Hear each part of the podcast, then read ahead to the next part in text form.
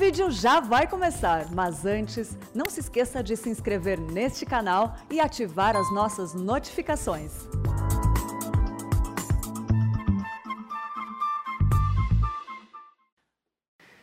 Abra sua Bíblia comigo, por favor, na segunda carta do apóstolo Paulo aos Coríntios, no capítulo 12, versos de 1 a 10. 1 Coríntios capítulo 12, versos de 1 a 10.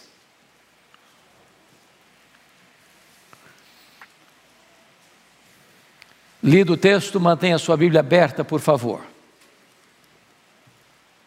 O apóstolo Paulo escreve assim: Se é necessário que me glorie, ainda que não convém, passarei as visões e revelações do Senhor. Conheço um homem em Cristo que há 14 anos foi arrebatado até o terceiro céu. Se no corpo, fora do corpo, não sei, Deus o sabe.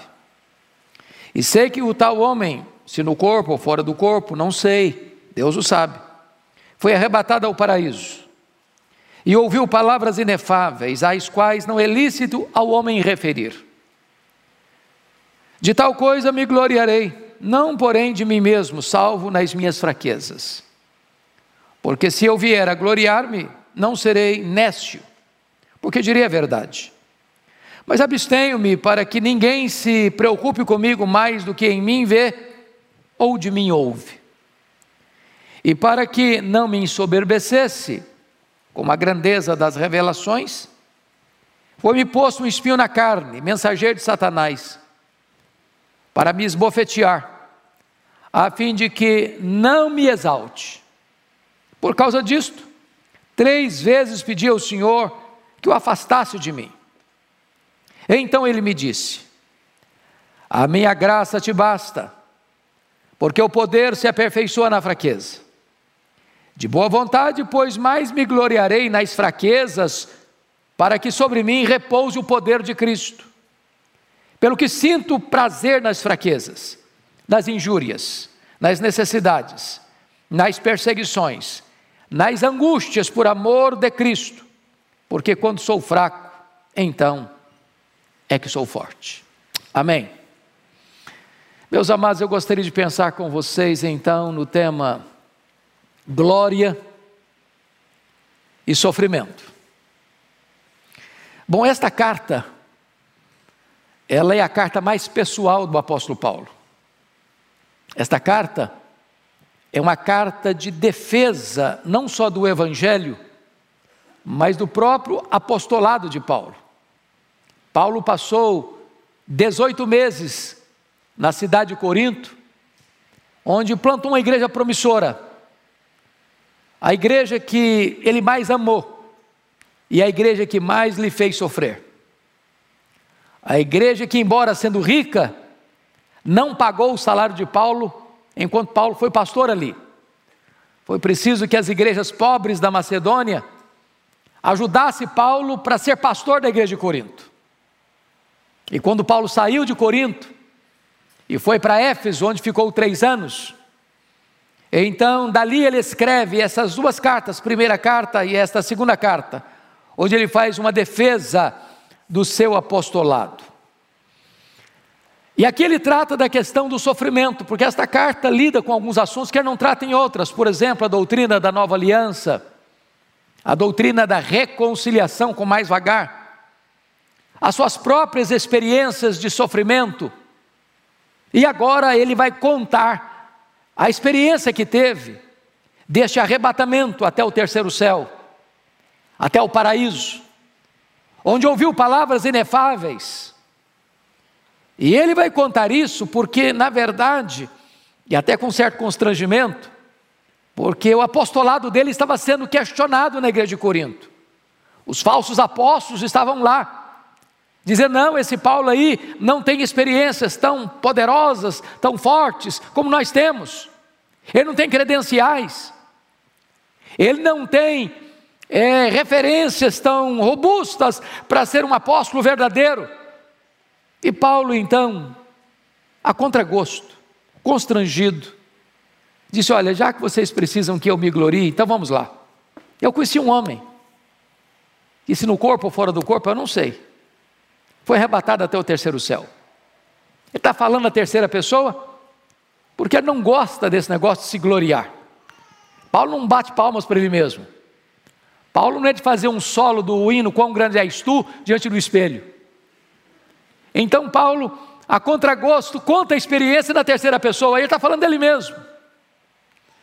E ele disse: Mas para que eu não me ensoberbecesse,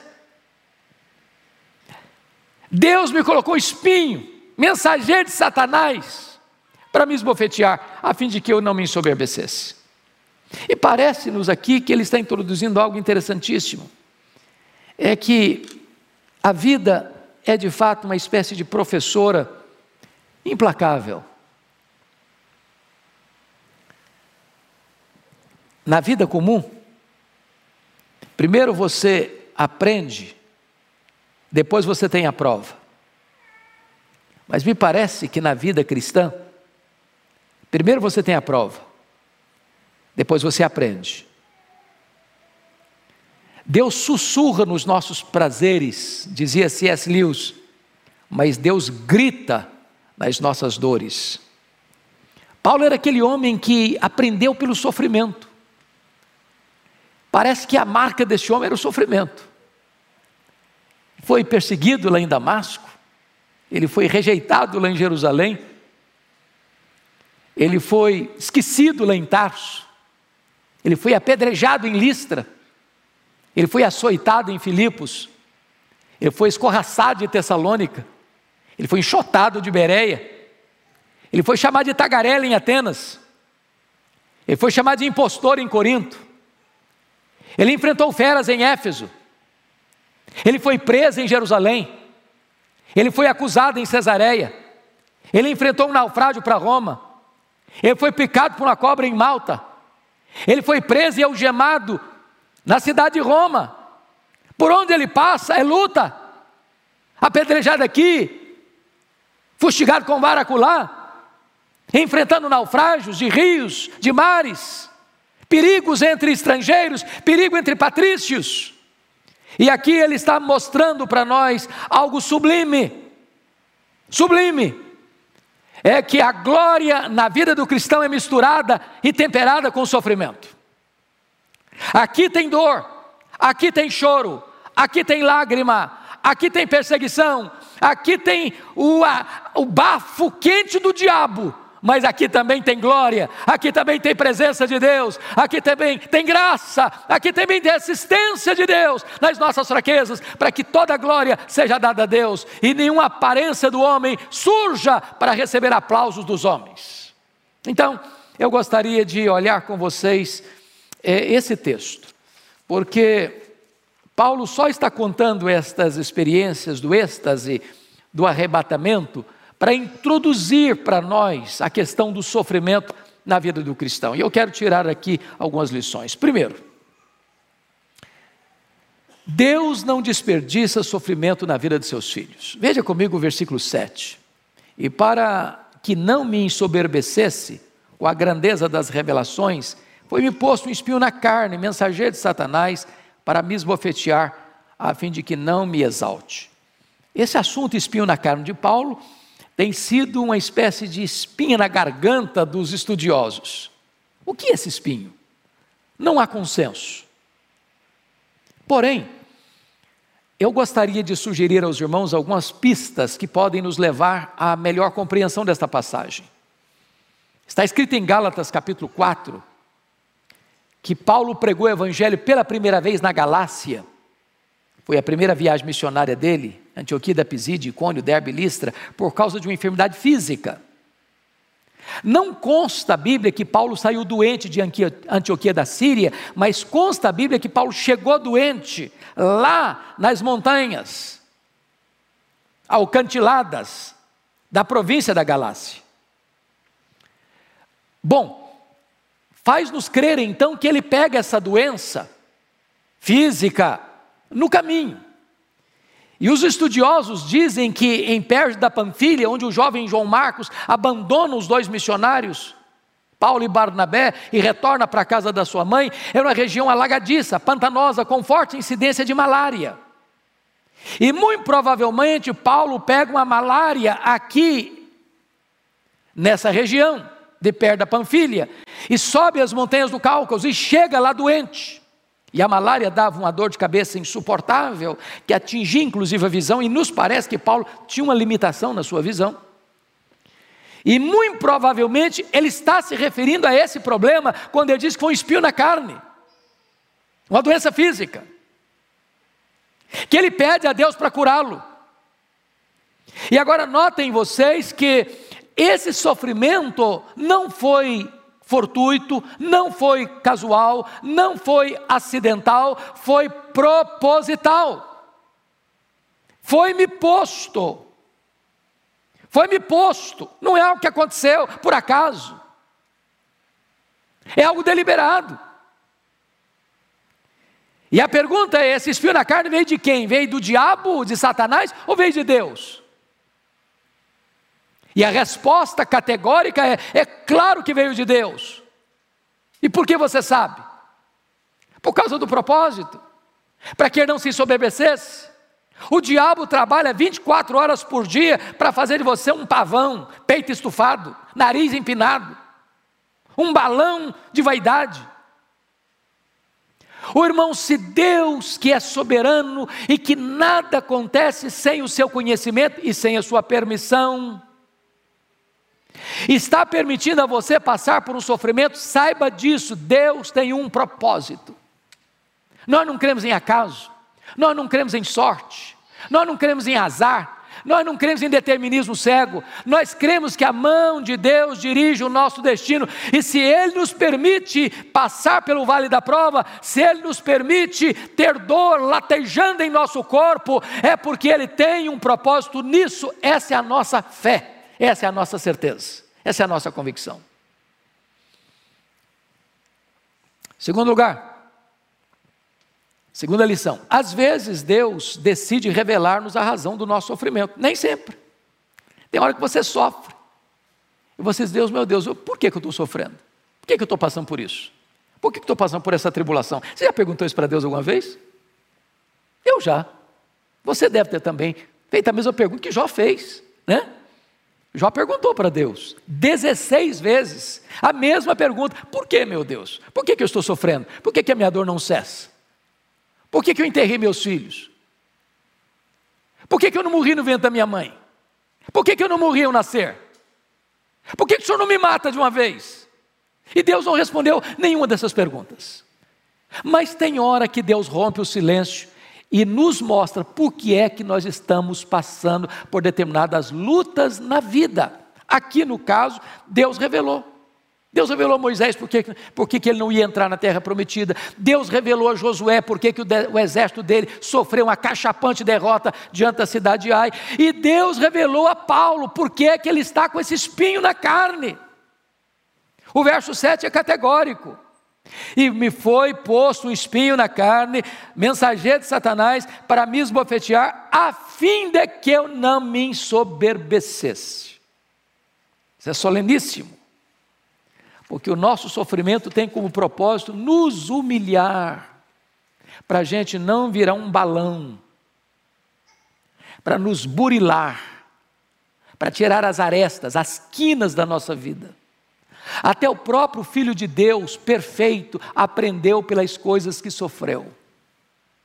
Bom, terceiro lugar, Deus não nos censura por pedirmos livramento do sofrimento. Olha comigo os versos 8 e 9. Por causa disso, três vezes pedi ao Senhor que o afastasse de mim. Então ele me disse: A minha graça te basta, porque o poder se aperfeiçoa na fraqueza. Então preste atenção. Eu estou agora ah, nesse tempo me dedicando a escrever o comentário de Salmos. E é curioso que os salmos, em 150 salmos, em cinco livros diferentes, você tem salmos, mais salmos de lamento do que salmos de louvor. E uma das coisas que tem me confortado o coração, irmãos, nesse tempo, é saber o seguinte: sofrimento na vida do crente é proposital. E sofrimento na vida do crente é pedagógico. E sofrimento na vida do crente vira poesia. E sofrimento na vida de crente se torna instrumento para Deus abençoar outras pessoas além da sua geração. Se os, se os salmistas não tivessem sofrido, não teríamos os salmos de lamentos. Não teríamos esta ferramenta tão poderosa que temos para trazer conforto, consolo para o nosso coração. Porque quando você está sofrendo, qual é o seu pensamento? Eu estou sofrendo demais. Meu sofrimento é maior, é o maior do mundo. Aí de repente você encontra gente que sofre igual você, ou mais do que você, e viu a graça de Deus operar na sua vida de tal maneira que ele encontrou consolo, ele encontrou refrigério, ele encontrou força, ele encontrou vitória, e aquilo abençoou tanta gente. Quer ver um exemplo? Volto algumas páginas da sua Bíblia aí, em 2 Coríntios, capítulo 1, versículo 3. Paulo começa com a doxologia essa carta dizendo assim: Bendito seja o Deus e Pai de nosso Senhor Jesus Cristo, o Pai de misericórdias e Deus de toda consolação, Ele quem nos conforta em toda a nossa tribulação, para podermos consolar os que estiverem em qualquer angústia com a mesma consolação com que nós mesmos somos contemplados por Deus. Sabe o que ele está entendendo? Sabe por que eu estou passando por essa luta, por essa prova, por essa prisão, por esse açoite, por essa privação, por esse vale, por essa dor, por essa lágrima, por essa enfermidade? É para que Deus faça de mim não apenas um reservatório do seu consolo, mas um canal do seu consolo para muita gente. Deus primeiro trabalha em você para depois Deus trabalhar através de você. É por isso que Deus não censura você quando você está passando por luta. Deus não censurou Paulo por Paulo ter pedido para ser curado. Deus não censurou Jó quando Jó se queixou. Deus não censurou seu próprio filho no Getsemane quando ele orou em lágrimas, dizendo: Pai, se possível, passe de mim este cálice.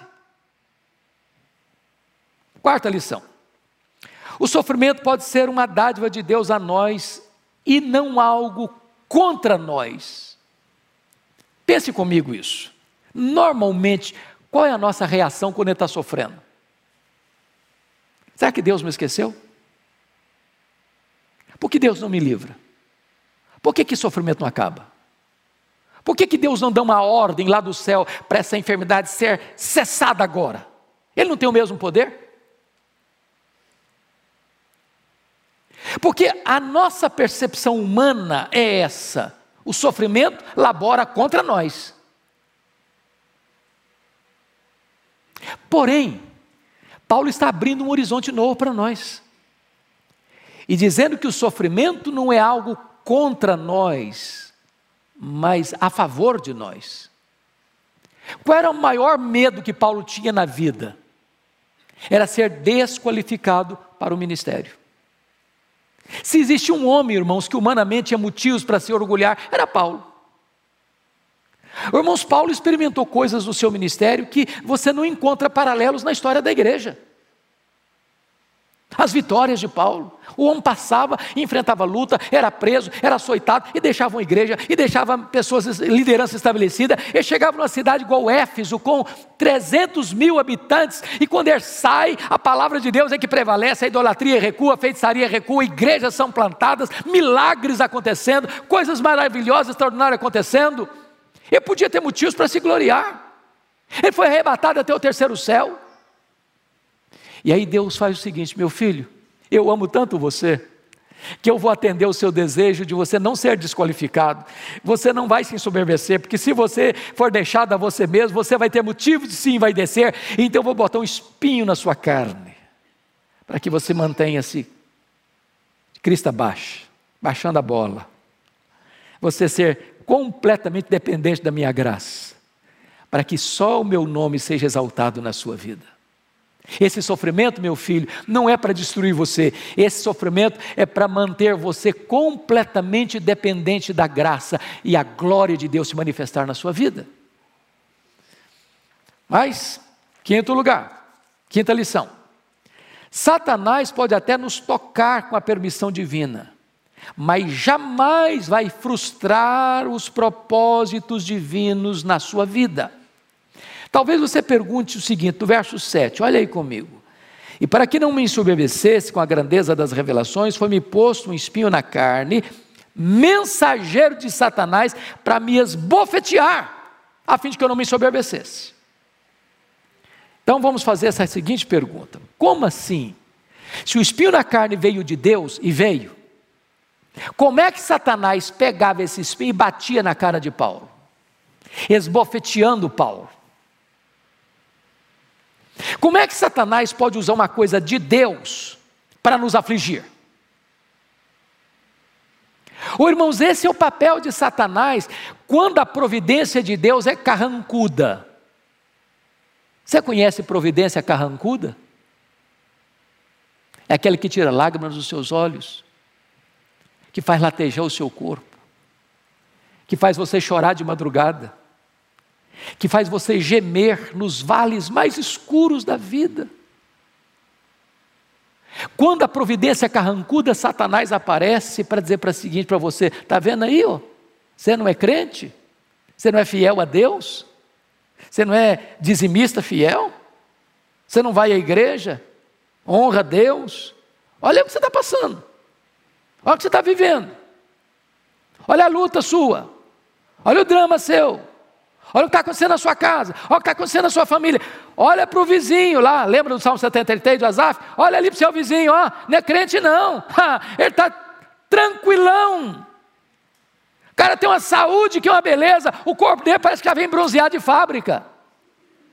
Não tem preocupação, não toma remédio para dormir, não tem ansiedade, não tem depressão, não tem doença, tudo que o cara bota a mão vira dinheiro ele só prospera, e você aí fiel a Deus, todo dia você leva pancada na cabeça, todo dia você leva bordoada, todo dia é problema, todo dia é luta.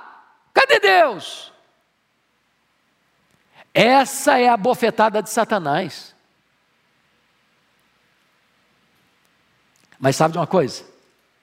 Ainda que Deus permita Satanás esbofetear você, Satanás não vai conseguir jamais frustrar o desígnio de Deus, o propósito de Deus. Porque se você é de Deus, mesmo que você gema, mesmo que você chore, mesmo que você ore, mesmo que a sua resposta seja não, Deus vai trabalhar em você, Deus vai amadurecer você, Deus vai fortalecer você, Deus vai sustentar você para que você se mantenha humilde na presença de Deus, na dependência de Deus, sendo fortalecido pela graça de Deus.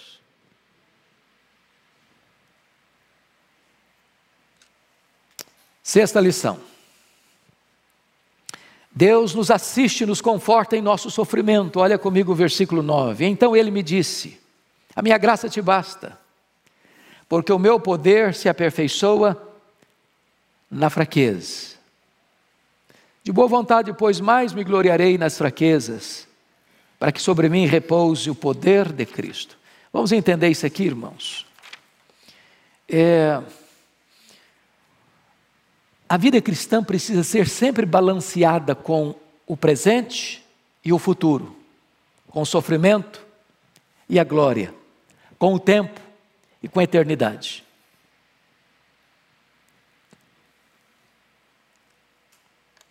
O mundo valoriza o quê?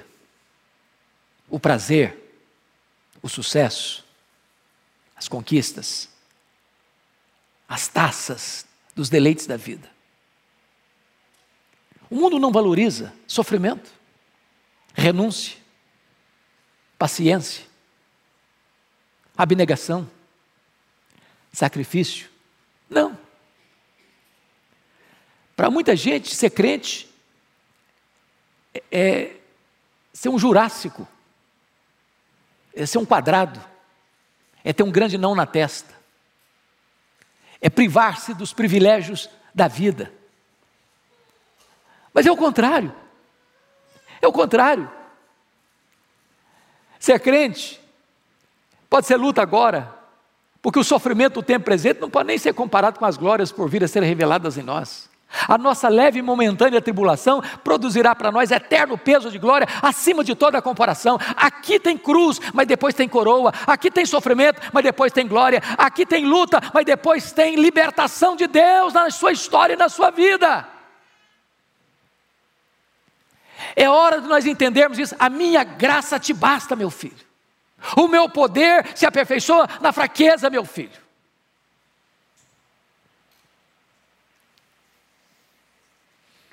Então, o que Paulo está dizendo aqui é o seguinte: não há prova que você enfrente na vida que a graça de Deus não seja suficiente para sustentar você. Tiago, quando está tratando dessa matéria, lá no capítulo 1, versículo 2 e 3 da sua carta, ele diz: Nós temos motivo de toda alegria o passarmos por várias provações, várias provações. E a palavra várias ali é a palavra poiquilos no grego. Várias cores, vários matizes, policromática. Mas aí Paulo, Pedro vai escrever a sua primeira carta no capítulo 4, versos 10 e 11, vai também falar da multiforme graça de Deus. E a palavra multiforme lá é poiquilos também, é multicolorida, é policromática, ou seja, para cada prova que Deus permitir você passar, Deus vai ter uma graça suficiente para sustentar você para enfrentar essa, essa problemática da vida. Nunca Deus vai permitir para você uma prova maior do que a graça será suficiente para sustentar você. Entenda isso. Nós não vivemos num mundo que está solto, ao léu, jogado, ao destino, ao acaso. Não, nós somos crentes, nós cremos na soberania de Deus, nós cremos na providência de Deus, nós cremos que nenhuma palha se move, nenhuma folha se cai de uma árvore, nenhum pássaro é abatido, sem que Deus saiba, sem que Deus permita. Deus gosta mais de você do que um passarinho, Deus ama mais você do que uma ave, Deus cuida das aves, Deus cuida mais de você. Então, se você está passando por luta e por prova, saiba disso, Deus sabe sabe, Deus está no controle, Deus tem um propósito e Ele nunca vai abandonar você, Ele nunca vai deixar você na mão, Ele vai amparar você e vai ter um propósito soberano nesse sofrimento que você está passando. Mas mais, entenda isso, nem sempre o propósito de Deus é remover o nosso sofrimento. Eu sei que esta é uma pregação não é agradável aos ouvidos. A gente às vezes vem para a igreja esperando uma coisa assim, é, assim, é isso, é isso, é isso. Como dizem os pregadores por aí. Dá para dizer um amém? Aqui não dá para dizer amém. dá para dizer misericórdia, Senhor, misericórdia, Senhor. O que, que Paulo pediu? Paulo pediu substituição. Deus, eu quero que esse espinho cesse, eu quero cura. E Deus não dá substituição, Deus dá transformação. Não, meu filho, eu vou fortalecer você. Eu não vou tirar o espinho, não. Mas a minha graça vai bastar para você. Eu fico olhando na história, por exemplo, pegando um homem que nós lemos tanto sobre ele, falamos tanto dele, João Calvino. João Calvino tinha dezenas de doenças. Doente, doente, pensa num cara doente. A, a, maioria das obras que Calvino escreveu, ele escreveu deitado na cama, doente, ditando para um secretário do lado.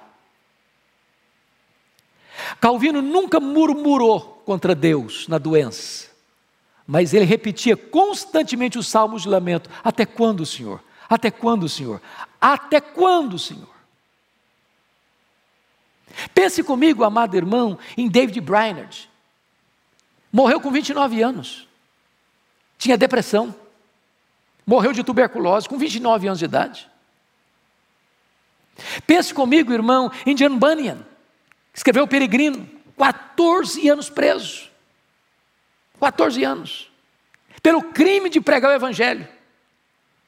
Pense comigo em Policarpo, 86 anos, condenado à fogueira.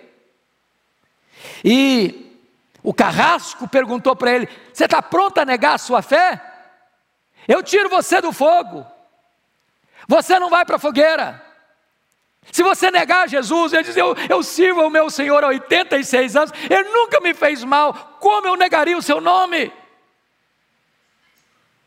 Pense comigo em Fanny Crosby, a maior poetisa evangélica de todos os tempos, escreveu mais de 4 mil hinos, ficou cega desde a sexta semana de vida, morreu com 94, 92 anos, cega, mas trouxe o conforto, o consolo de hinos que você e eu cantamos até hoje, que é segurança tem em Jesus, pois nele gozo, paz, vida e luz. Pense comigo, irmãos, em Johnny Erickson, ficou tetraplégica, mas usou aquela cadeira de rodas para ser um instrumento de levar consolo para tanta gente. Pense comigo em Dietrich Bonhoeffer, foi enforcado no dia 9 de abril de 1945, ainda jovem. Mas, meus amados irmãos, esses irmãos, embora tenham sofrido e morrido na sua fé, eles são fonte de inspiração e consolo para milhões e milhões e milhões de pessoas. Mas deixa eu terminar. A nossa felicidade não depende de circunstâncias, irmãos, só depende de Cristo. Você pode ler o verso 10 comigo? Olha aí, por gentileza. Versículo 10 diz o seguinte, 2 Coríntios 12, 10. E eu termino aqui. Pelo que sinto prazer nas fraquezas, nas injúrias, nas necessidades, nas perseguições, nas angústias, por amor de Cristo. Porque quando sou fraco, então é que sou forte. Note que ele não é masoquista, não. Ele não tem prazer no sofrimento pelo sofrimento. Nós não somos estoicos, nós somos crentes. Se você está sofrendo propositalmente, eu me alegro com isso, por amor de Cristo. Porque eu entendo uma coisa: é quando eu sou fraco, é que eu sou forte. É quando eu chego ao fim da linha dos meus recursos, é que eu entendo que Deus me carrega no colo, me carrega nos braços e me fortalece.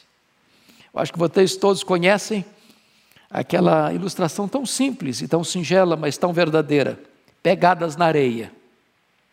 Daquele homem que dava graças a Deus porque via, ao caminhar pelas areias brancas da praia, e via as marcas dos seus pés e as marcas dos pés do Senhor Jesus, caminhando com Ele, todo dia, todo dia, todo dia. Um dia a dor era tão grande, o sofrimento era tão atroz, que ele chorava, ele gemia, e olhou e só viu duas marcas dos seus próprios pés. E disse: Senhor, tu me abandonaste, estou sozinho. E nesta hora o Senhor olhou para ele e disse: Não, meu filho, você não está sozinho, e eu não abandonei você. As marcas que você vê na areia, as pegadas que você vê na areia, não são dos seus pés, são dos meus pés. Porque nessa hora, meu filho, eu estou carregando você nos meus braços, eu estou levando você no meu colo. Entenda isso: o Senhor nunca vai desamparar você, o Senhor nunca vai deixar você.